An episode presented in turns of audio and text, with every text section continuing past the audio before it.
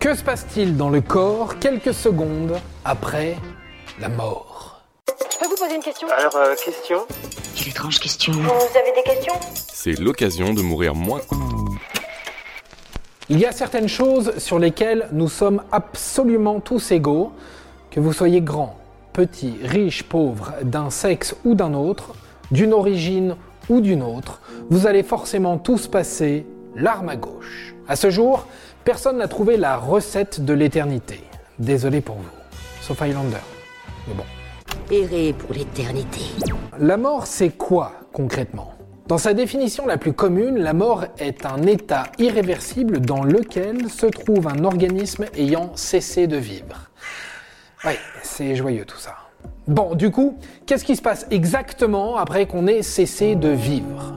Bien sûr, ici, on laisse de côté toute considération philosophique ou religieuse pour se concentrer uniquement sur l'aspect biologique, sur le processus physique. En gros, on va chercher de la science. Parce que oui, il se passe des choses dans notre corps quand le temps est venu. Laissez-moi vous raconter le fatal destin qui vous attend. D'abord, on parle de mort cérébrale, lorsque l'activité cérébrale, y compris celle qui contrôle les fonctions vitales comme la respiration et les battements cardiaques, est complètement et définitivement arrêtée. La mort dite clinique ou mort apparente, quant à elle, se définit par l'absence de mouvements musculaires spontanés, de réflexes et de respiration. Contrairement à la mort cérébrale, la mort clinique peut être réversible grâce à des techniques de réanimation.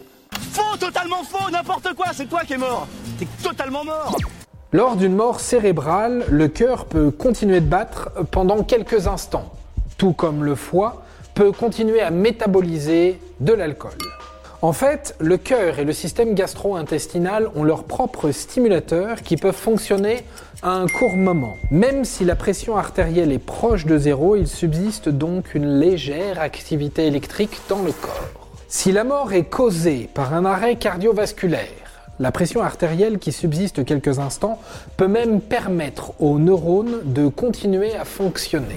Mais ces derniers, privés de sang, finissent par s'éteindre fatalement, d'ailleurs comme le reste des cellules de notre organisme. L'ensemble de ce processus est très rapide et ne laisse donc que très peu de temps aux médecins pour prélever de potentiels organes qui pourront sauver des vies. Il faut bien s'assurer du caractère irréversible du décès avant le prélèvement, tout en sachant que l'absence d'apport en oxygène finira indubitablement par détruire les organes à prélever si on attend trop longtemps. Une véritable course contre la montre en quelque sorte.